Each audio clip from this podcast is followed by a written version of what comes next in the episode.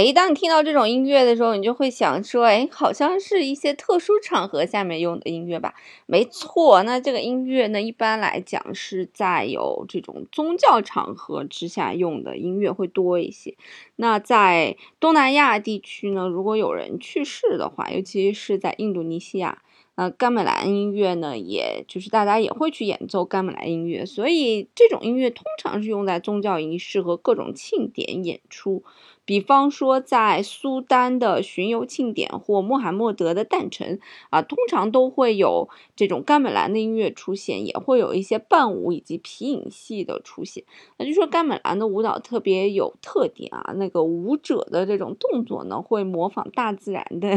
呃，一些就是它的灵感是来自于大自然。比方说这个胳膊的抖动啊，就是树枝的摆动，或者是海浪，所以，嗯。很有一种自然的气息，包括它的音乐也是一样。那据说甘美兰的音乐呢，被认为是神圣的音乐，所以它有驱走邪灵的功效啊，所以也会在葬礼上面去进行演奏。而在爪哇的宫廷里面呢，甘美兰通常会在一个凉亭里面去演奏啊。然后因为是户外的环境，所以再加上打击乐叮叮当当的声音，就会让这个声音传播的更远。而乐器呢，就会放在一个空心的平台上面来，够以增强它的音响的一个共鸣。甘美兰的音乐其实和爵士乐有一点像，就是它并不是一成不变的。那通常我们写的甘美兰的乐谱呢，是一个基本的草稿。那在演奏的时候会加上一些当时这种情景下你即兴所演奏的一些东西，所以会加上一些不断的一些创意啊。但是呢，像那种神圣的歌曲，它永远都是固定的，长年累月都会是一个模式。而且在甘美兰的乐队里面呢，你只要看到男性就看不到女性，因为男性和女性不在同一个乐队当中演奏。那我们刚才听那个甘美兰的音乐啊，如果大家去看那个画面，会发现甘美兰的乐师或者我们把它叫做服务男性，他们背后呢就插着一把短剑，这把短剑的名字大概叫做 Caris，啊，特别流行那种短剑，主要流行在印尼啊、马来西亚啊、泰国啊、菲律宾呀啊，就是这样东南亚这个传统文化圈这些地区。据说在爪哇岛上，每个家庭当中的男性成员都会配备这个短剑。这种短剑呢，主要是用来这个刺敌时候用的。那现在呢，主要是用于一般的宗教仪式上面。那有些短剑也当做大家的护身符啊、传家宝啊，或者庆典时候的一些饰物。那也被用来在演奏这个伽马兰音乐的时候，他的男性演奏者会背上这样一把剑。所以在两千零五年的时候呢，联合国教科文组织也确认把印尼的马来短剑。变为世界的非物质文化遗产。那甘美兰的音乐呢？其实它是有它自己独特的一种调式和音阶的。啊，它的音阶呢分为两种，一个叫做斯兰德罗音阶，一个叫做佩罗格音阶。一个呢是五声音阶，一个是七声音阶啊。虽然这种音阶在印尼的不同地区呢也会有不同的写法，那甘美兰的音调也会在不同音区有一些变化。就是这种音乐非常的灵活多见，而人们呢通常把这个斯兰德罗音阶称为是神赐给人们的音乐，佩罗格音阶呢通常被认为是人奉献给神的音乐。那我们刚才在听伽马兰音乐的时候，大家感觉到像打击乐这种类型的音乐是非常非常非常多的，你就能感觉到里面经常会有叮叮咚咚的感觉。那所以，在甘美兰音乐的音律呢，包括它的时值呢，都由乐器当中最大的锣大调锣来演奏出来。所以，大调锣是最重要的声音。那它的声音出现呢，就标志着音乐的循环的终结和下一轮的开始。嗯，其他呢也有非常多的打击乐，比方说小调锣呀、大辅锣呀，他们会在拍子当中交替出现，以及包括像木琴、金属木琴、排锣这种。呃，乐器啊，它们都会交替的出现，所以大家会听到非常丰富的金属以及打击乐的声音啊，包括这个金属排琴，就是我们在加美兰音乐当中常听到的主要的线条，都是会由这个共鸣筒金属排琴及金属排琴来演奏。其实呢，我们在上次也跟大家讲了啊，就是加美兰的音乐呢来到了欧洲，其实影响到了非常多的欧洲的作曲家。就有我们大家最熟悉的德彪西，那德彪西的很多作品当中呢，都受到了非常重的西方元素的影响。其实印象派的整个的派别，不管是绘画也好，还是音乐也好呢，都受到了非常重的东方美的影响。呃，比方说大家知道的画印象派的鼻祖，画日出的莫奈，他就是受到了非常重的东方的。色彩影响，甚至自己娶了一个日本老婆嘛，然后就画了非常具有东方美的一些绘画，东方和西方融合的一些绘画。那包括德彪西也是一样，在德彪西的音乐当中呢，他会运用到咱们东方特有的我们叫做五声调式的东西，然后让大家一听就感觉好像是东方的东西。那其实我们上次也跟大家讲过，呃，德彪西呢，大概是在一八八九年的时候，在巴黎世界博览会上听到了这种来自爪哇岛的甘美兰音乐。一下子就被这种音乐给吸引了，所以在他脑海当中也留下了非常深刻的记忆，所以他就用了非常多的时间来专注聆听这种音乐啊，学习它的一些旋律结构啊、特点啊，然后来创作一些类似于模仿甘美兰音乐的这种音乐类型，包括像印度的有一些音乐也其实影响到了德彪西的创作。那在德彪西的所有创作当中呢，有一首作品是集。呃，学习了甘美兰，也就是他学习甘美兰音乐之后的一种呃学习体验吧。那这首作品呢，叫做《塔》，其实从这个名字上面也能够看到，就是它就是有着非常多的东方美的这种特点。因为其实，在西方我们是看不到塔庙这种东西的，我们看到最多叫做